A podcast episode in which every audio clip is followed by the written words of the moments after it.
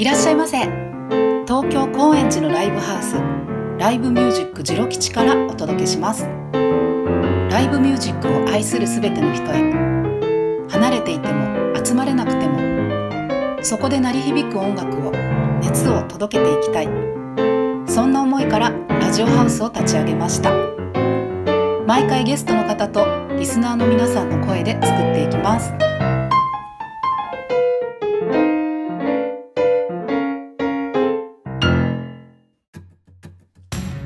こんにちは、こんばんは。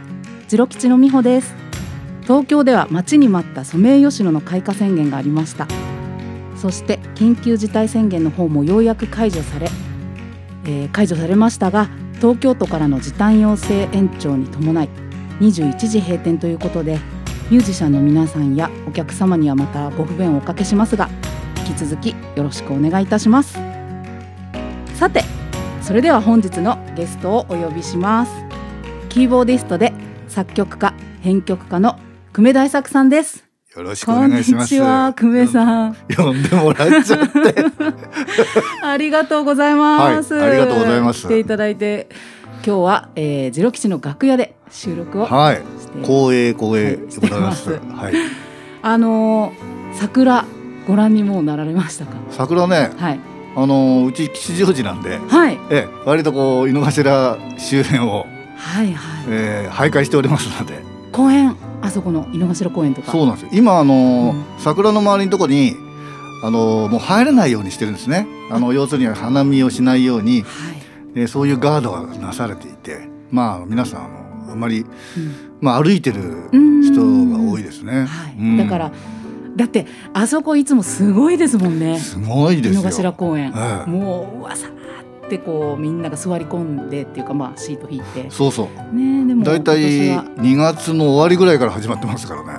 そうですか桜ないのに。うん。っていうか寒いですよね、ええあ飲めればいいってことですよね。うん、そっかじゃあちょっと散る前に私もいやうちも実は近所なんですけどあのあの辺というかはい 今すごい。あそうですか、ええ今週すごいらしいですよ。まだ行ってないんですけど、いろいろ情報が。情報がね、えじゃあ散る前にえは今年は見れたらいいなと思いますい。ぜひぜひ。はい。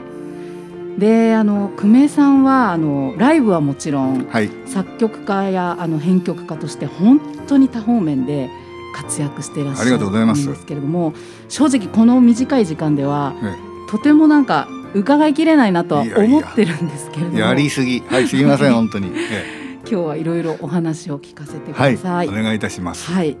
えー、とで、えー、ジロ吉では久米さんがあのバンマスはい。務めるユニット 4DK セッションで割と定期的にというか、まあ、年に何回かそうですね。割と長くやってますよ。うねん。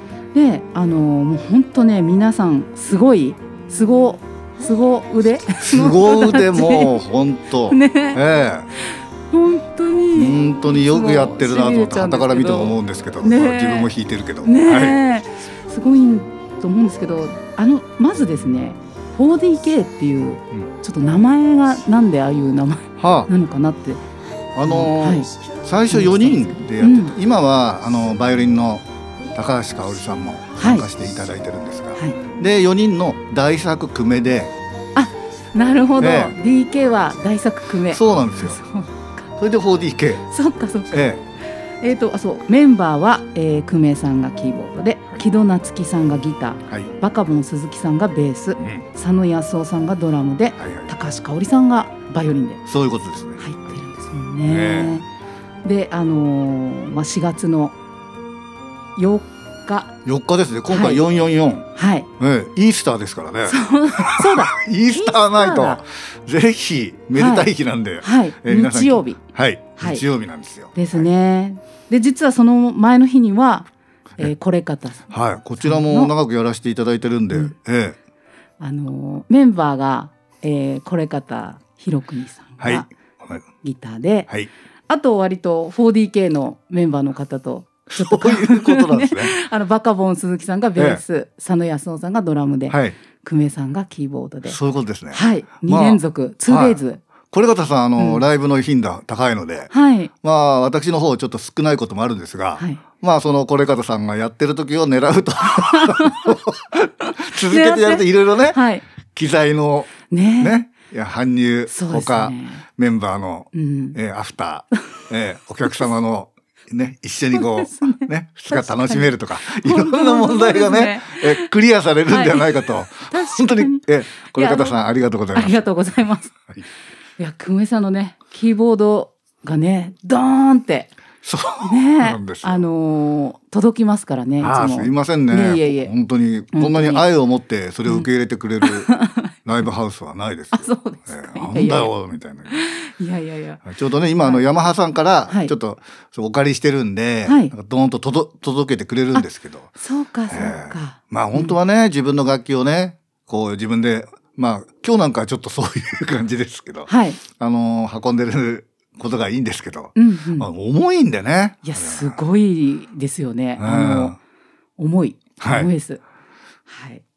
そうか。でお願いしてます。はい。はい。そうでしたか。はい。ごめんなさい。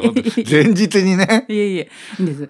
で、えっ、と、その 4DK のうん。メンバーが、あの、あの皆さんになった、うんけ経緯というか、どういうふうに、うん。もともとはね、うん2006年ぐらいに、うん。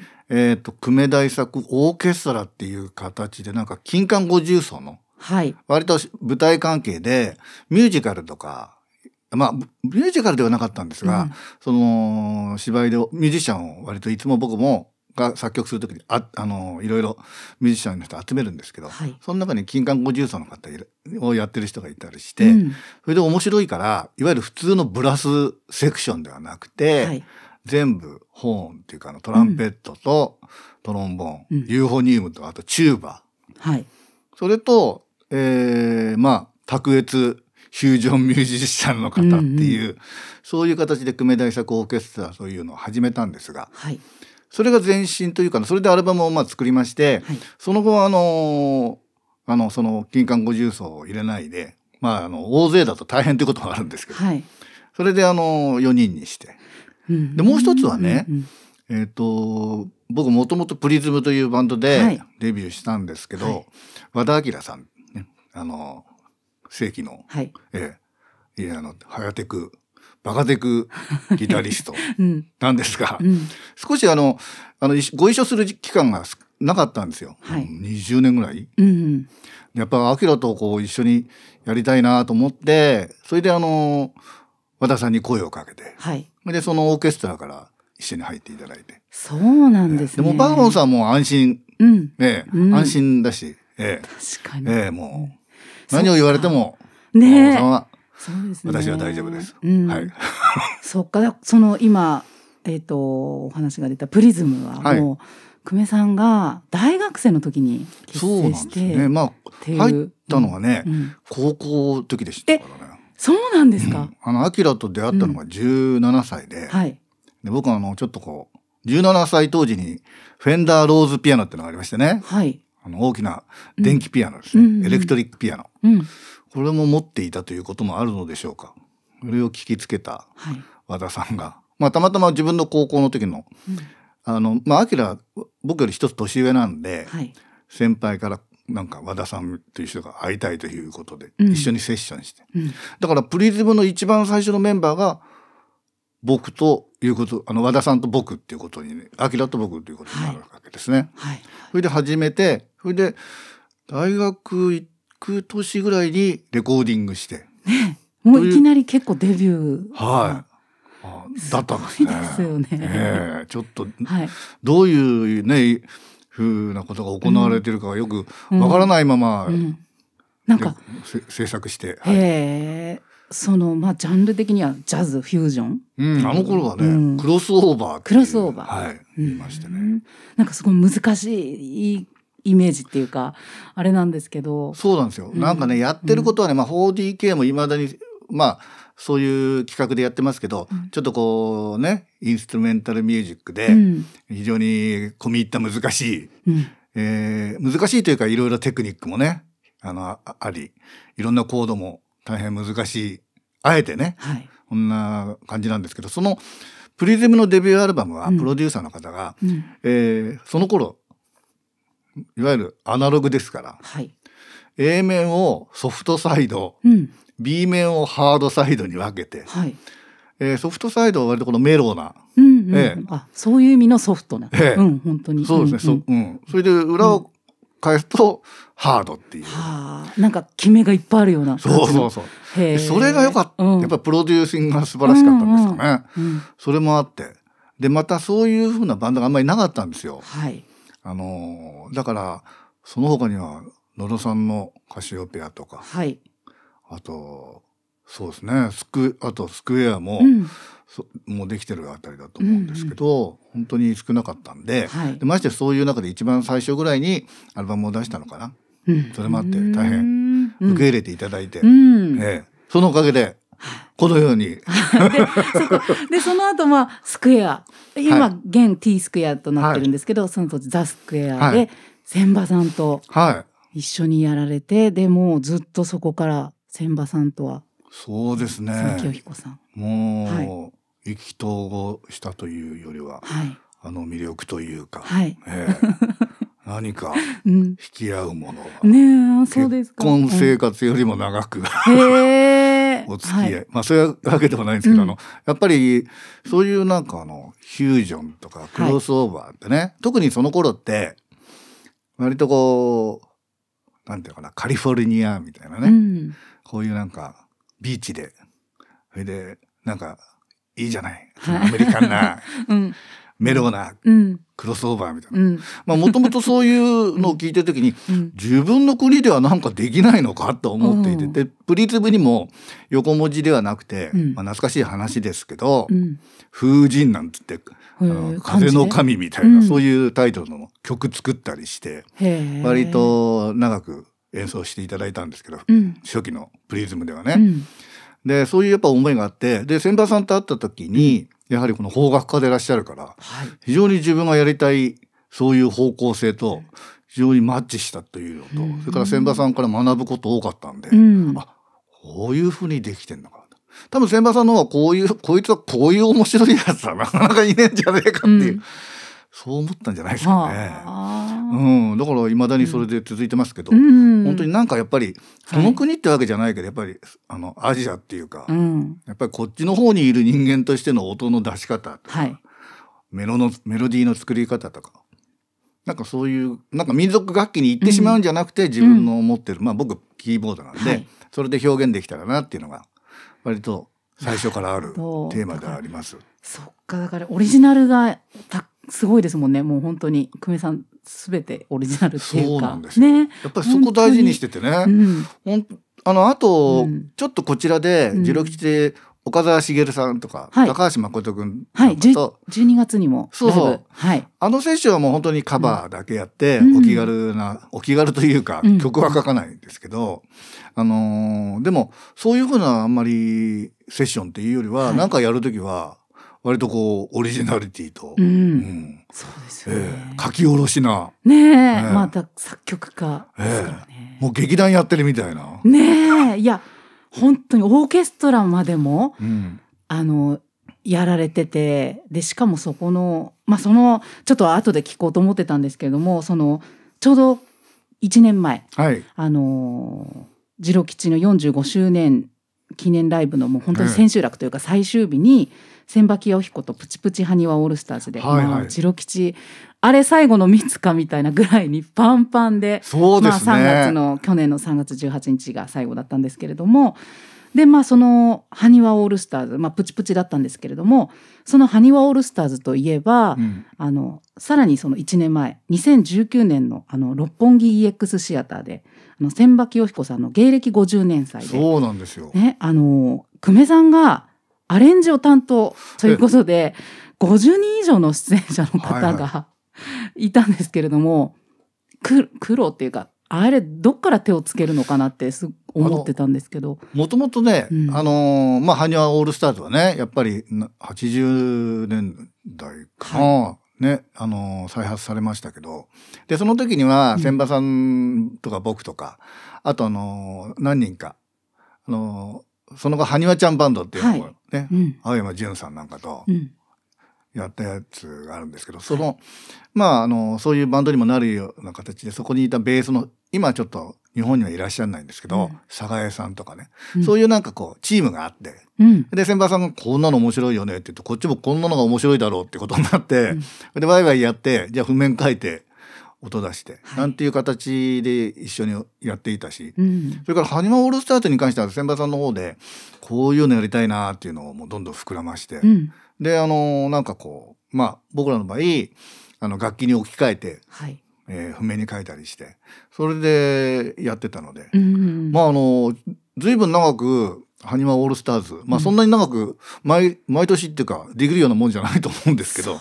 久々だったんで、うん。うん。えーでなんかあのあと僕以外にも近藤達郎さんとかね、うんうんうん。近藤大ちゃんとか、はい。あと沼井さん沼キーボードのね、うん。その3人でまたチームになってまあちょっとまとめな感じでやらせていただいて、はい。楽しかったです。ねえ、うん。私もあの客席でうん。見てて、本当楽しかったです。えーなんかねあれ記録はね、うん。もう少しもいろいろ、今ね、あ、うん。そっか、あれ、なんかやってましたよね。クラウドファンディングじゃなくて、なんかそういうあれでしたっけ、声を集めて発売するみたいなの。そうそうそうそう。やり方のそうでやってるよね。はい。はい。うん。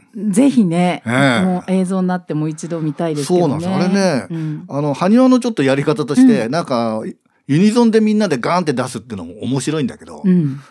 集まってるミュージシャンの一人一人がねあまりに面白いんでそれぞれに譜面細かいこと書いちゃうんですよ。えそうなんです。だから本来あのパッて聞いてると分かんないんですけど、うん。だからあれまたあのなんかこうじっくりレコーディングとかするとですねあの本当に面白いんじゃないかなと思って、ねえ。譜面も今磨いてるんですけどいつか誰か声かけてくれた 先輩さんに、はい。ええ本当にあの、うん。そういうちょっとねそういうなんか埴輪やっぱり先輩さんの作るものって、うん。わーってドーンってやって面白いし、うん、意外にこうきちっとできてるので意外ってこともないけど。本当にだからすごいなと思ってうん。いつも鳥肌ものっていうか、うん。へえ。あじゃあレコーディングする可能性がもしかしたらどうなんでしょうね。これを聞いてうん誰かがいきなりいきなり金塊を先輩 さんと僕に渡してくれたら、使っちゃうから。あの そちらで、ええまとめていただきたいですけど。そうですね、はい。なんかいつかああそうなってほしいですけれども、うん。えっ、とでちょっと話前後しちゃうんですけれども久米さんはうん。ジロ吉に初めて出たのっていつとか覚えてますか、一番最初って何ですかね？4DK はではなく坂田さんかな？坂田明さん。うん。あのー、ジロ吉には、もう前から知っていたんですけど、うんなかなか出る機会がないのと、うんうんなかなかこう、おあの、おそろ、ね、大御所の方も。まあうん、で、あ千葉さんに声かけられて、一度坂田さんとやろうよ。はい。でね、うんドラドラマ誰だったのかな、おうちゃんかな？いや、千葉さんか。あ、でそうか、千葉さん。ですよね。で、誰サックス。うあれ？ん。とにかく覚えてるのがね、うんあおちゃんではないですね。うん。えーそれでベースがね今あのもうあのハワイにいるあの T スクエアの元メンバーの中村裕二君っていうのがうんはいだったような気がするんだよ。もしくは酒井か酒井さんさっき出たうん。かもしれない。れそれでその時いまだに覚えてるのが、うん。フリーでなんかねはい。フリースタイルでワンステージやるよっていうことになって意気込んじゃってうん。でわーとかやっててでピアノがちょうどあのー客席の方に向かうというかなんかセッティングの方法でうんちょっとやってるみんなに比べて背を向けてたんですよ僕は。背を向けて要するにだからうんうんうん。うんとメンバーがいて、うんそっち側を向いてピアノ弾くんではなくて、はいちょっと背中をうん。まあでも客席に。そうですねそういうことですねんうんそしたら、すごい静かな曲ででこっちも「さあ」とか弾いてたらいきなり、うん坂田さんが「わっ!」つって 脅かしたたらびうん。びっくりしちゃって。え、本当に声でわーって。あれで初めてあの、うんえ坂田、うん。えーあの大御所のはい。力とうん。フリーのフリージャズの、洗礼を受けました。私はもう、うんオーネット・コールマンとか、うんそういう人ではないです。坂田明さんのあの和で、私はあの脅かされたことで、うんフリージャズが分かりました。なはい。るほど。へえ、じゃあもうそこからなんかもう弾けるじゃないけど。弾弾けるっつうかねびっくりしたよびっね。くりした。へえ、じゃあその時がジロ吉あ初そうです。めてで。今思い出した。へうんえ、じゃあそこからまあ縁があってなんかいろいろ本当にいろんなセッションとか出ていただいて。でもなんかね、うん2006年のその久米大作オーケストラをやる前まで、はい。あのちょっとやってなかったんですよあんまりライブ。っうん。ていうのはね、うんその舞台関係の仕事が割とずーっとあって、はい。舞台ってこう入り出すとうん。2ヶ月僕の場合あまり、あのオンステージに出ないんで、はい。作曲したりしてそれでミュージシャンの人が出たりするとリハーサルもあるし、うん。あの役者さんにこういろんな曲を伝えたりしなきゃいけないから、はいだから、まあ、2ヶ月ぐらいはいほ拘束されるし、そうですよねで。それやってるのとね、うんあと同時に、うん。あの2005年までうん愛知九博ってあはい。ね、はいはい。でそこであの民族楽楽オーケストラっていうのを、あの名鉄のスポンサーで、はい。まあ要するにあの地球博に何かこう物を出展するんじゃなくて、うんそういう市民のあのオーケストラ、はい。ねあのものには見えないけどもそういうものを残そうっていうものをあのスポンサーしたのが名鉄で、はい。そのまあ総合音楽監督っていう。ねえそれ、え確か参加が130人以上とかっていうふうにはい聞いたんですけれどもそれをままとめるっていうかそのオーケストラのしあれですよね。総合、まあ、そうそうなんですよ。であのその時はアンクロンっていう楽器とそれからあのスチールドラムね。はい。スチールドラムは先生に原田さんっていうあのあ有名なはい。あの原田さんにちょっと先生手伝ってもらって、はい。それでパーカッションは最初はあの佐藤君っていう千葉さんのとこでご一緒だったうん。あのパーカッションの人にやってたんですが、その後ラティールラティール C さんはい、やっていただいて、うん、それでまあろだから2005年の6年か7年前ぐらいからほぼあの月に2回か3回名古屋に行ってうん、やってて、でそれと舞台で。ね。うん、なんかそれで、じゃあええとてもライブはやってる時間もないし、まあ、本当に制作に没頭っていうかそういう期間が、まあもともとそういう思考があったからって言うんだけど、うん。ただなんかそれでワイワイやって2005年も終わったあたりで千葉さんとかマカボンとかもそうかな。うん。なんかライブやった方がいいよってさやっぱりライブやろうやろうよみたいになって、うん。もっとね。で皆さんもセッションでいろいろやったりするし、はい。やるじゃないですかでもそういうところにあんまり顔出してなかったんですけど、うん。うん。でもその後あの2006年以降に法事その久米大作オーケストラ法事系とかやって、また千葉さんのセッションとか、うん。でいろんな人紹介していただいて、本当にこの自力口から2006年からまた、あそうですね、ええ新しい、そうええか、若気の至りが始まって嬉しいですやいやいや。いや割とじゃあえ2006年ってことは本当に67年というか。そう。あごめんなさい今は2021あ年か、えはい。えよかったです。ええ今。そんなことないもっと。はい。まあだからね2005年まではそんな感じで、うん。ん。そうですか。でえっと、まあ、本当に今もお伺いしましたあの舞台とかはい。の音楽監督とか、あと映画の音楽もたくさん担当されてて、まあそうでもないんですけどね。まあもともとえあの北野武監督えのうん一番最初の作品うにん。ちょっとあの音楽をつけたり音楽つけたっていうか音楽をやったり。はい。最近ではちょうど舞台でうん「焼肉ドラゴン」っていう、はい。あの舞台がありまして、はい。あの演出作はあのチョン・ウィシンさん。であの「月はどっちに出ている」とか、うん。あの蔡監督のあのまああのなんですかね。あの、戯曲も書いたりする方なんですが舞台関係も。はい。で僕も「焼肉ドラゴン」でうん。知り合いまして、それでそれがさいあの映画になった時に音楽も担当さしていただいたのが一番割と最近のへ2年ぐらい前ですけえど、うん。ちょうどね「万引き家族と」あはいはい。うん。あの同じ頃、はいでし焼肉ドラゴン。はい、ぜひあの久米さんの音楽。ええ、それはい舞台の音楽とまた違うのを作っているので、うん。でチョンさんともうん。すごくやっぱりそのやっぱり2007-8年かなちょうど僕ね、はい1995年ぐらいから新国立劇場のはいお芝居があって、うんそんな中で、まあ、栗山民也さんとかのお仕事もさせていただいたんですけど井上久志さんとか。はい。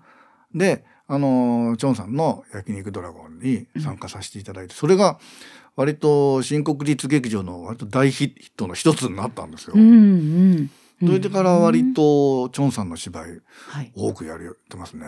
うんまたこの5月もやります。5月うん。なんていう。これはね、うんちょっと楽しみにしてんですけど、は結城座っていう人形劇の、うん。まああの伝統的な江戸の人形操り、操りっていうのかな。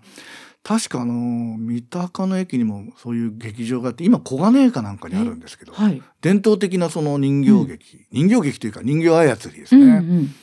なんていうあのかじょなん人形浄瑠え？あの文楽とはまた違うらしいんですよ。とは違う。えで結城座っていうのがありまして、であのそちらの、あのー劇団にチョンさんがはい新しい、あの戯曲を書いて演出なさるので。で音楽を担当することになりましてそうなんですね。今制作。そうですよねもうそろそろこれから。入るんですけどへえ、すごい。楽しみにしてるんです。新国立劇場のプログラム。えっとねそれはね結城座のあああ、そうか。それも座の、そうです。どこで上映とか？えっとね確か池袋の、あの東京芸術ちょっと詳しいことわかんないですけど、うんあのそこで見れると思うそうですか。6月ぐらいかな。6月ぐらい。詳しい状況が、すいません。何しろね、うんそれが割と舞台としては久々で、はい。このコロナ期にそうですね。うん。4本ぐらいかな、うん舞台。やってたですか？いや、飛んだんですよ。あ飛んじゃったんですよ。まあ延期ねだ。ったのか。はい。うんだから中には結構大きな舞台だったんですけど、うん。2023年うん。となりますみたいな。うん。2023年空いてますみたいな。空いてますけど、もう2、3年後っていうか。うん。去年言われて。うん。あとはやっぱり大きい舞台が2、3本。で、チョンさんのうん。この2月にもちょっと面白い舞台があったんですよ。はい。それもちょっと飛んで。あ、そうなんですか。らさっき話しましたように、に舞台入ると2ヶ月ぐらいうん。それに集中したりする。うんうん。そうするとその2ヶ月で4かけると死にが8、うんまあ、ほぼ1半年以上、はいまあ、こもる感じですか？こもるっていうか。こもるっていうかそれがなくなってこもってる感じ。あ、そっか、そっか。まあなくなったっていうか大体全部延期なんですけどね。はいつなくなったかな。うん。うんでもねね厳しかったです。うはん。い。そうですか。そんはない厳しいのを乗り越えながら、うん。そのチョンさんの芝居をやります。ねえはい。楽しみですね。その勇気座の。はいはい。私も楽しみにしてます。それは。インフォメーションします。はい。ぜひぜひ。で、えっ、とですね、久米さん、あの、本当に、あと、さらにもう本当多岐にわたるから、うんいろんなこと聞いちゃってるんですけれども、あの、海外でも、ね、あの、オーケストラとか、ええあと、あの、韓国だったり、パリだったりとか、まあちょっといろいろなところで演奏をされてると思うんですけれども、えーなんか特に印象に残ってるステージってありますか、あのうんパリのはね、うんジャズインジャパンといって山下洋介さんが、はい。私あの主まあ主になるというか、まあ一番うんあのリーディングミュージシャンというんですかね、うんまあ、最後を受け取るというか、まあ早い話が鳥か。はい。そういう、まあ何日かやるやつで、その中の一日に、千葉さんと梅津さんと、酒井紅介さんと、はい確か。あの、だで、僕のユニットっていうことで、うん。なぜ出たかというと、ちょうどあの、あの、エイジアンファンタジーオーケストラっていうのをうんうんやっていて、はい。それはあの、文化庁じゃなくて、なんだ、えっ、と、国際交流基金かはい。から、あの、大量なる、うん。ええものが、ええ お金ですけど、はい。大量でもなかったから。出たうん。まあそういうスポンサー、はいスポンサーではないですよねやっぱりその文化事業として、はい。それであの各アジアをうん。巡るという、うん。で30人ぐらいの、えー初めはあの渡辺和美さんとか、はい。でベースの吉野さんとか。うんうんうん。いいらしたりとかして、うん。まああのエイジアンファンタジー自体は何回やったかな？3回か43回かへえ4回やったそのツアーを三四回ってことですか？ええあでもその、うん。毎年なんかまず一番最初に95年に行って、うん。で次は98年。はい。その次は2001年か。な、うん。一回行くとどれぐらいの期間？なんかね最初の頃はね、うん。2ヶ月ぐらいえ？1ヶ月かな、うん。で素晴らしいのはね、うん。あのまあミュージシャンにとってあまりいいことではないと思うんですが、うん。えーあの行くじゃないですかはい。そうするとその現地に着くと1週間ぐらいあのまあスタッフは会場の設営とかうん。打ち合わせとかそこでやるわけですうん。うね。ん。それで私でそれで最終的にコンサートは週末はい。でリハーサルが、まあ、週末のちょっと前か、うん。うん。そうするとあの月曜日についても非常に時間を持て余しはい。みんなすることといえば、うんええ飲んで食べて、というですねうん非。常にのらりくらり、はい。ええ楽しくやらせていただいて、うんええもうだってそれで三十何人でみんなでねワイワイ、えもう本当羨ましいというか、はい憧れですね。いけませんねツアー。いけないミュージシャンにとって大勢みんなで。えそっか。あ食べる飲む。で、うんあのーうん向こうのミュージシャンも、うんその現地の例えばマレーシアとかね、はい。シンガポールとか、うん。まあなぜその頃そういうふうに言ったかっていうとそういうアジアの国々が、うん。あのー国交を樹立して何年とか、うん国があのね戦後あのこう国としてそうのん確立してから何年とか、そういういろんなこうアニバーサリーがいっぱいあって、はい。それに向けてそういうきあのエイジアンファンタジーオーケストラという企画であの各国とね日本が文化交流をすると。じゃあそこでも結構あちらのミュージシャンたちの交流とか出会いがたくさんあねった結構ねんですか？ましてあの、ジャズ系の方がいらっしゃると、うん。あの割と早かったんですけど、うんあのあの物事の進み方がね、でもあの割と本格的民族楽器の方とかいらっしゃって、はい。うんまあ、その辺はあのどうこうここうね、うん。うん。私たちが一緒にやるかっていうのを一緒に。あのいろいろ本当に勉強になりましたね。うーん。であのあそう、うん金岡飛鳥ちゃんなんかもいはい。たので、はい。でやっぱりそこにもあの曲あの千葉さんなんかは割とパーカッションまとめたりうんうん全体まとめたりして、で僕とか金岡飛鳥とかそういうメンバーでこう曲を書いたり、うん梅津さんも曲を書いたりして、うんそれで現地のそのミミュージシャン、うん。えー民族楽器ミュージシャンと一緒にやったり。それから、ええ。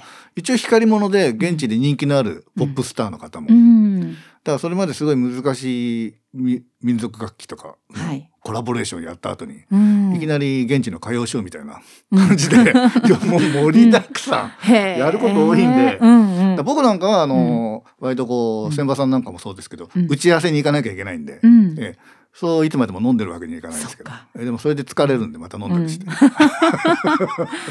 いやーでも楽しいですよね。うん大変かもしれないけど、はい、まあジロ吉でもまあ今はこういう状況ですけど、うん。もっとやっぱりあの海外のミュージシャンともやっぱもっと交流っていうか、うん。あの、うんご出演いただきたいなって、まあ、このね、小さなとこなので、いろんな工夫は必要なんですけれども、うんあの、呼ぶにしても、でもそういう交流というか、あの、していきたいなとも思ってて、うんなんかそういう、いつもね、海外の話をつい聞きたいくなっちゃうんですよね。ね韓国のね、うん。あの皆さん来てますもんね。そあそうですね。ねあの、千葉さんのお友達のだったりとか、うん韓国の方、そうですね。ねミュージシャン出てあますね。のギターのうんむくちゃんとか。うんねうんそうだそうだ。そうでなんか、うん韓国で僕一度あのストレンジフルーツっていうのかな、はいはいそういうライブハウス行ったんですけどえっ、と、ジホンさんだ。そうそうそあの、知ってます、ねジホンさん。はい。う、うんかええあのね、うんミョンドンのジロ吉あ、そう、行きました。私、あの、そうなんですよ。行こうと思ってたら、このコロナになっちゃって。あそうなんまあ、いいジホンさんはよくこっちにも来てくれるの、ジロ吉にもあ。そうかそうか、はい。ね、あうんの。先生うん、いいですか？うんへえ。ジホンさん、あの、ちょっとあの、なんだっけ、あの、あ、冬ソナ、ちょっと。はいあの、あ、もうダメだ、ど忘れしちゃった。えっ、と、すごい有名な韓国の俳優さん。あそうそうそう冬ソナの冬ソナの。そう言われそうペあのペペペヨン似てる似てる似てますよね。そうやあの人優しそうな。ね、うんすごいオーディオ装置とか持っちゃっててあ、そうなんですうか。んえ、あの、お店に？部屋あのお店の上になんか部屋があったんですよ。あそうなんですね。な。んかお家のパーティーみたいな。あ、あれじゃそうなんだ。いや、写真では見たことあるんですけど、まさかジホンさんの家とは思わなかったですね。そっか。人。ジホンさんちょっと日本語も喋れるので、今度ちょっとインタビューもしてみたいなと思ってたんです。素晴らしいですうね。ん。え。してみます。えそう。それでそう、うん、韓国とかもね、うん、ぜひ。そうですね。面白いなので、うん、あのここにも出たかな、うん、なんか一つそこですごく面白いキーボードの人のバンドがあって、へえ。なんか、うん、多分一度ジロ吉でライブつい最近やったような。つい最近？ここだったかな？キーボディスト？うん、ジホンさんが連れてきた、ええ、その人たちもすごく面白いなんかこう韓国の、うん。うんうん、あのー、こう 音楽とこう一緒にやってたりしたな。感じが。ええ、まあともかくそこはやっぱ面白いなと思って、そうですね。韓国の自力地だと思って。そう。ぜひまあちょっとこのコロナ明けにはそういう交流もしたいと思ってるので、はい、ね、さんぜひ逆にね、はい、あんだけねみんなから分断されちゃったから、うん、そうですね、我々ね、うん、でもまた音楽で、はい、ねまたつながればいいなと思っています。はい。はい。でじゃあこの辺りで久米さんにまたあの今日あの久米さんに曲をお持ちいただいてまして、はい、久米さんの曲をかけさせていただきたいんですけれども、はい、ご紹介いただいてもよろしいでしょうか？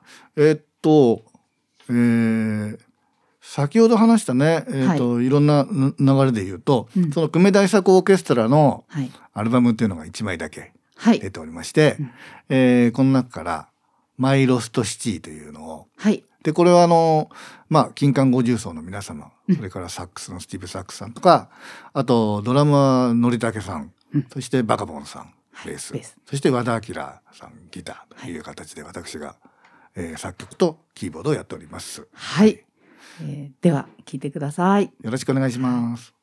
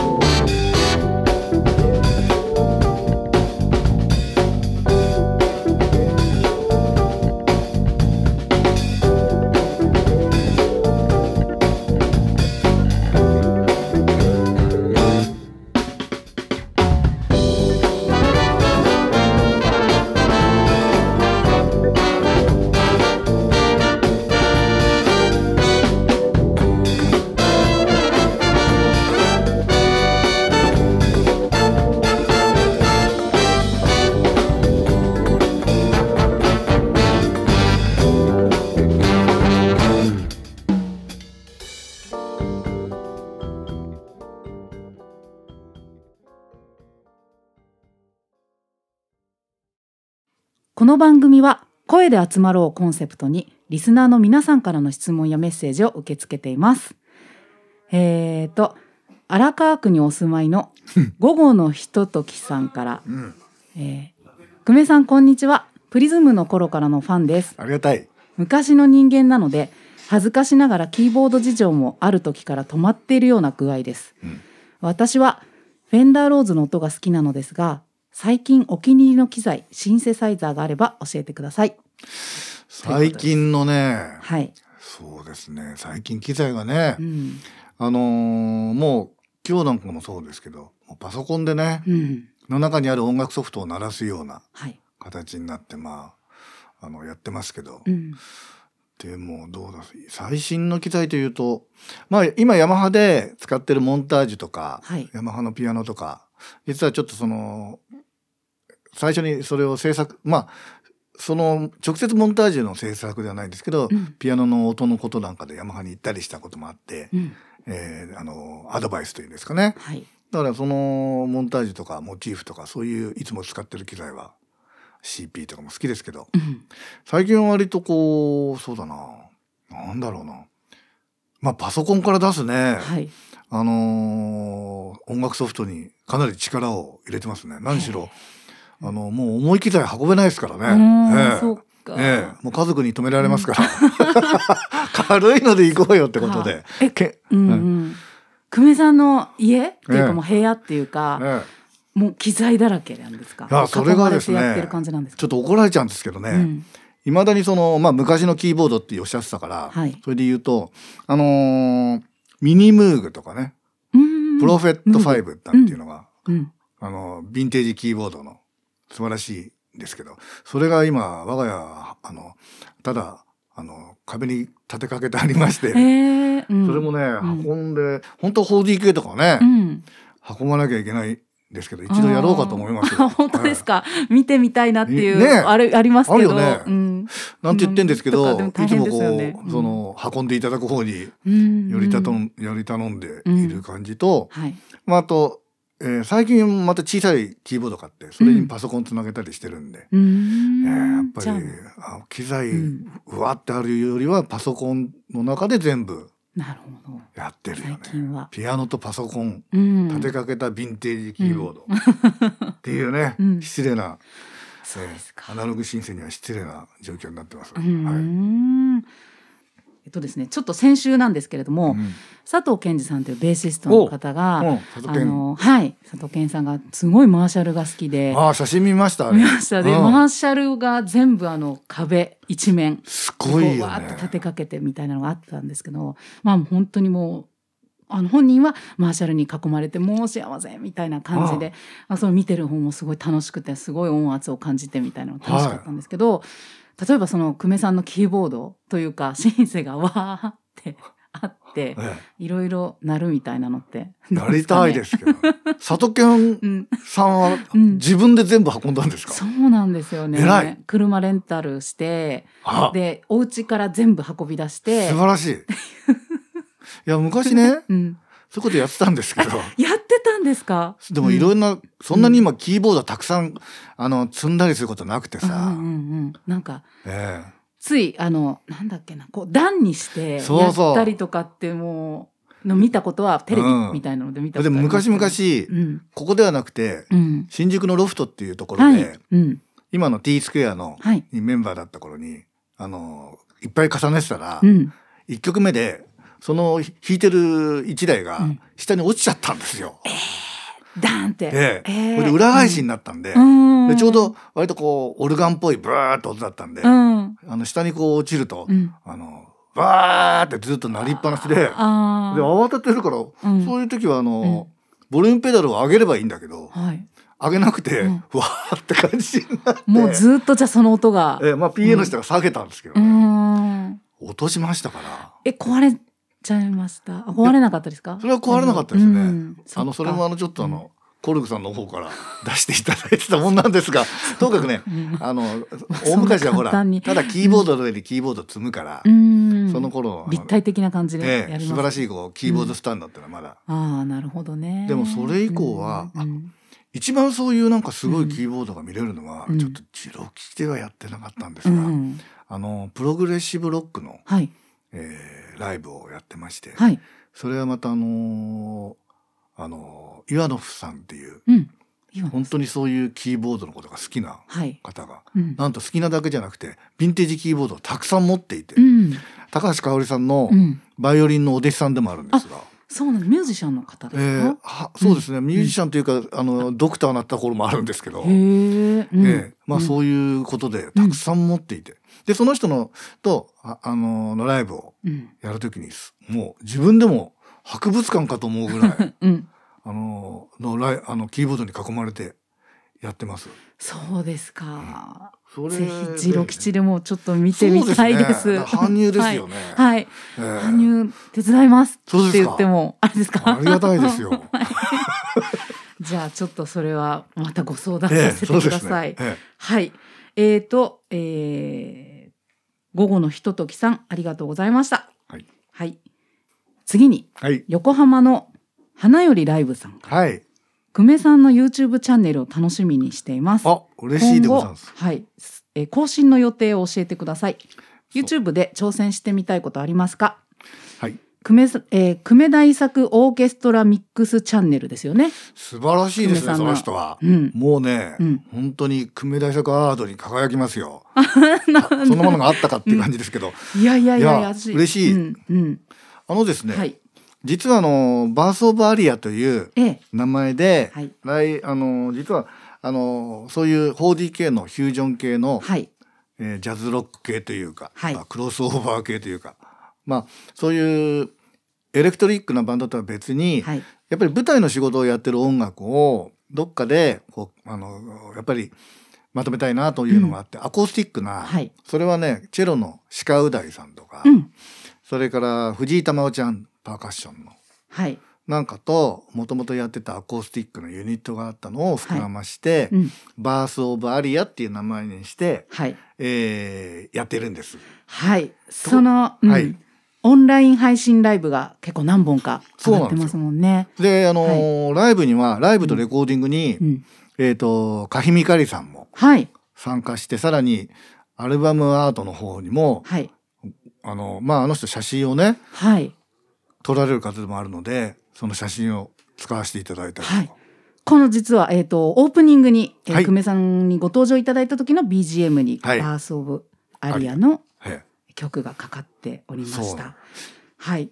で、このバースオブアリアを、あのー出された時に、久米さんがあの、それに寄せて、あの、メッセージを、はいえっ、と、かい書いてあるの私見たんですけれどえも、そこですごい結構、衝撃っていうか、鳥肌っていうかもうあなんかな涙が出そうな言葉がありましてなんか音楽が誕生する時間はその音楽が作曲された時ではなく音楽が人と人をつないだ時だと考えていますと。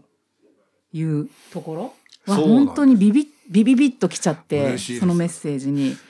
本当そう思うというか、うん。だからまあまあ久米さんがそのあのいろいろ曲を作られる過程だったりとかその別にライブのことを言ってるわけじゃないとは思うんですけれどもでもやっぱりあのこうライブの場をやってる身としてはきっとそういう瞬間っていうのはこう,、まあ、こういうところで生まれたりとか本当に人と人がっていうのをええ。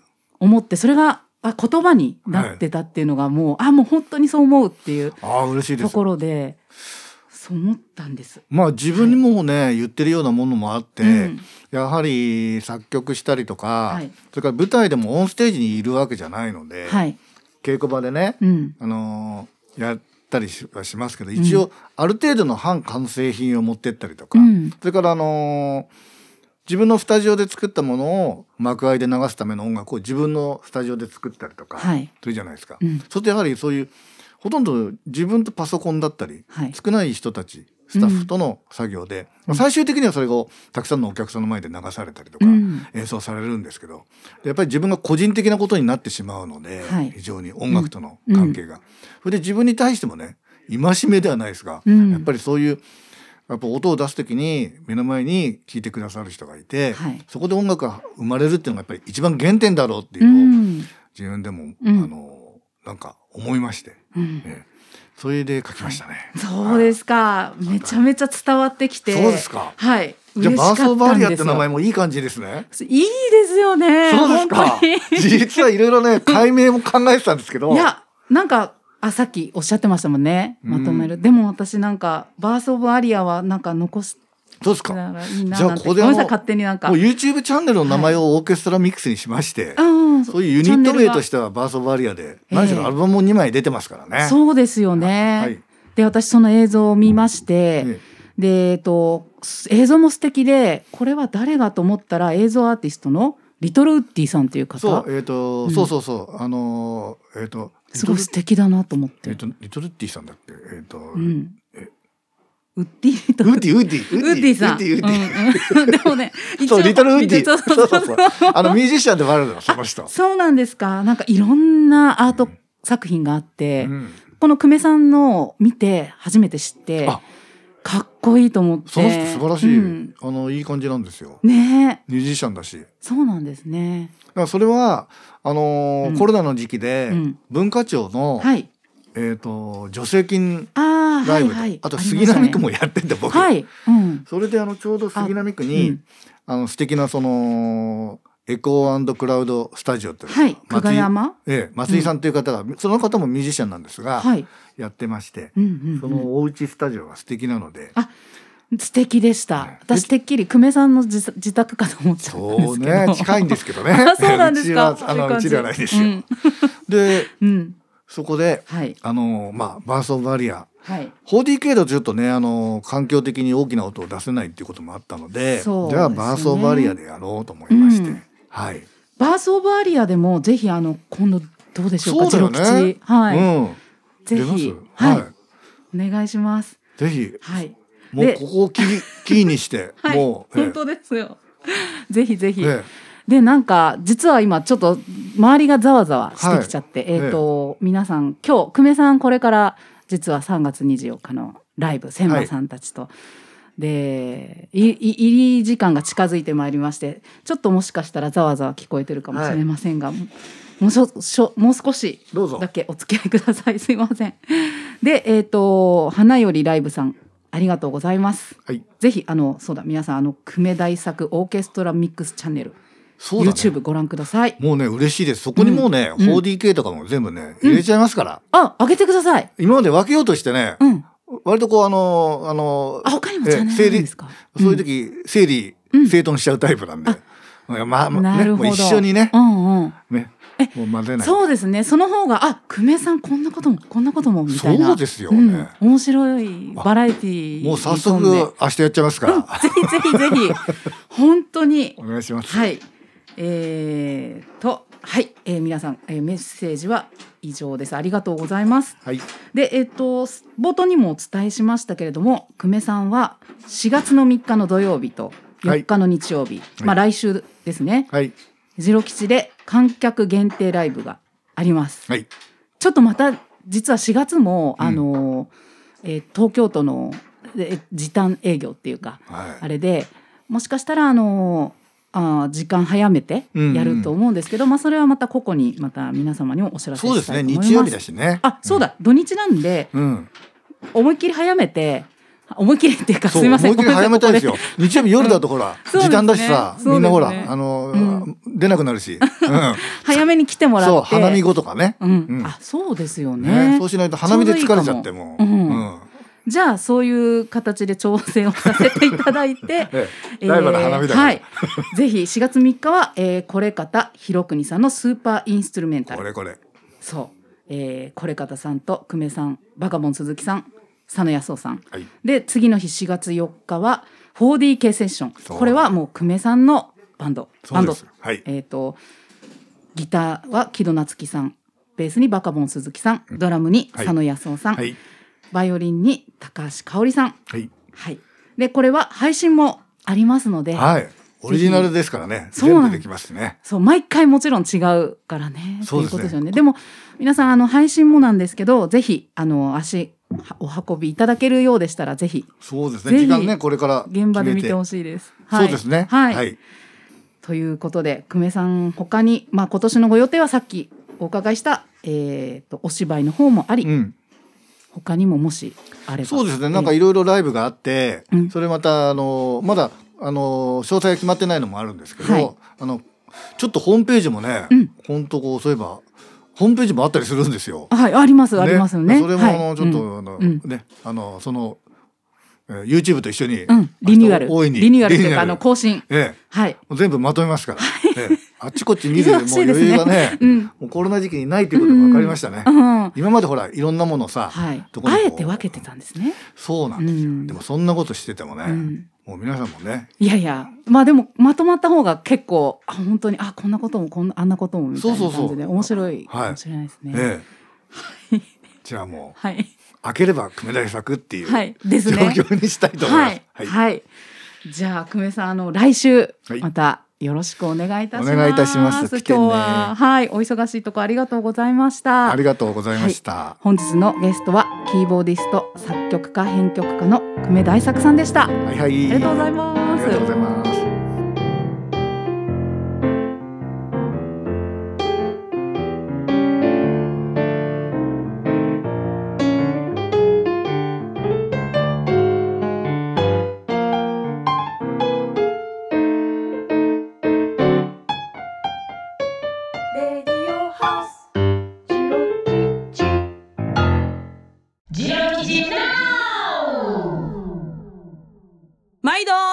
のメグでございます。今週のジロ吉ナウも張り切って皆さんにお知らせをお届けしてまいります。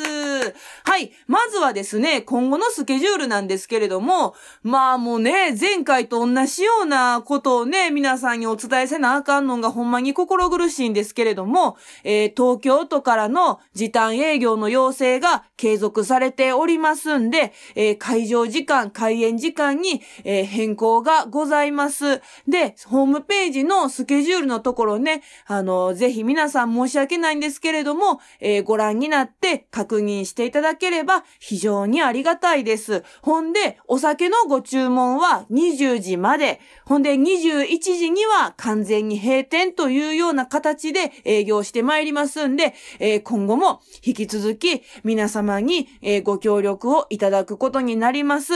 えーよろしくお願いをいたします。はい。続きましては、お昼の喫茶部門、パーラージロ吉からのお知らせでございます。はい。なんと先日からですね、パーラージロ吉に新しいメニューが登場しております。イェーイはい。その名も、ふかふか猫のホットケーキイェーイはい。こちらなんと680万円で皆様にお楽しみいただける。ね。ほんで限定メニューではございません。新しい定番メニューとして、もういつ何時来ていただいて、ね。注文していただいても、ね。あの、私、もうほんまに大変喜んで、皆さんにね、お作りをいたしますんで、ぜひ、ホットケーキ食べに来てくださいね、皆さん。ほんで、あの、ツイッターやらインスタグラムでね、あの、写真載せてね、お知らせもしておりますんで、ぜひ、そちらで、どのように可愛らしい猫のホットケーキなんかちゅうのをね、皆さんに確認をしていただきたい。ね、ほんで、あの、営業時間、もうね、あの、営業する日もね、ツイッターやらインスタグラムでお知らせをしております。ほんで、えーついこの間からね、ジロ吉のホームページのスケジュールのところのトップでも、えーお知らせをしておりますんで、ぜひ、それぞれいろいろごめんなさいなんですけど、チェックをしていただいて、遊びに来ていただけたら非常に嬉しいです。私、女級のメグがお待ちいたしております。はい。ほんなら今週のジロ吉ナウもめでたしめでたし。みほさん、あとよろしゅう頼んます。メグでした。バイバイ。めぐちゃん、ありがとう。本編でお話しするのをすっかり忘れてしまっていたんですが、久米大作さんが鳴海堂出版から出されている著書、作曲をしたい人の本という本を最近読んだんですが、初心者にもわかりやすく作曲のノウハウが網羅されていて、その中でも音楽の基本文法という作曲をするにあたって知っておいた方が良い基礎的なこと、まあコードやスケールの仕組みなどそれらがすごくわかりやすく書いてあってとても面白かったんですが、あのまあそんなことを知らなくても今まで音楽を楽しんでいたんですが、知ってから今またちょっと違う楽しみというか、広がりというか、本当音楽への興味がつきません。さて、次回4月11日の配信は、バルセロナ在住のコンサートプロモーター、石坂はじめさんとミュージシャンのルイス・ムラさんにご登場いただきます。ブラジル出身であり、日本にもルーツがあるルイスさんの音楽と人。これまで海外アーティストの招聘や海外ツアーを主に手掛けてきた石坂さんの現在の活動などなど、時差が8時間のバルセロナとオンラインでつながりお話を伺います。ぜひ皆さんからお二人に聞いてみたいことやメッセージなどなどお待ちしています。声のメッセージ、そしてメールでのメッセージは番組のオフィシャル LINE、SNS などで受け付けています。詳しくは番組のホームページをご覧ください。ぜひ声でのご参加お待ちしています。そして番組やジロ吉を応援してくださる方、ぜひドリンク1杯分のご支援をいただけますと幸いです。こちらはジロ吉オンラインショップにて受け付けています。お礼にジロ吉で使えるドリンクチケットを送らせていただきます。こちらのドリンクチケットはお昼の喫茶店部門パーラージロ吉でもご利用いただけます。今回も最後までお聴きくださりありがとうございました。それでは皆さんお元気で。ジロ吉のみほでした。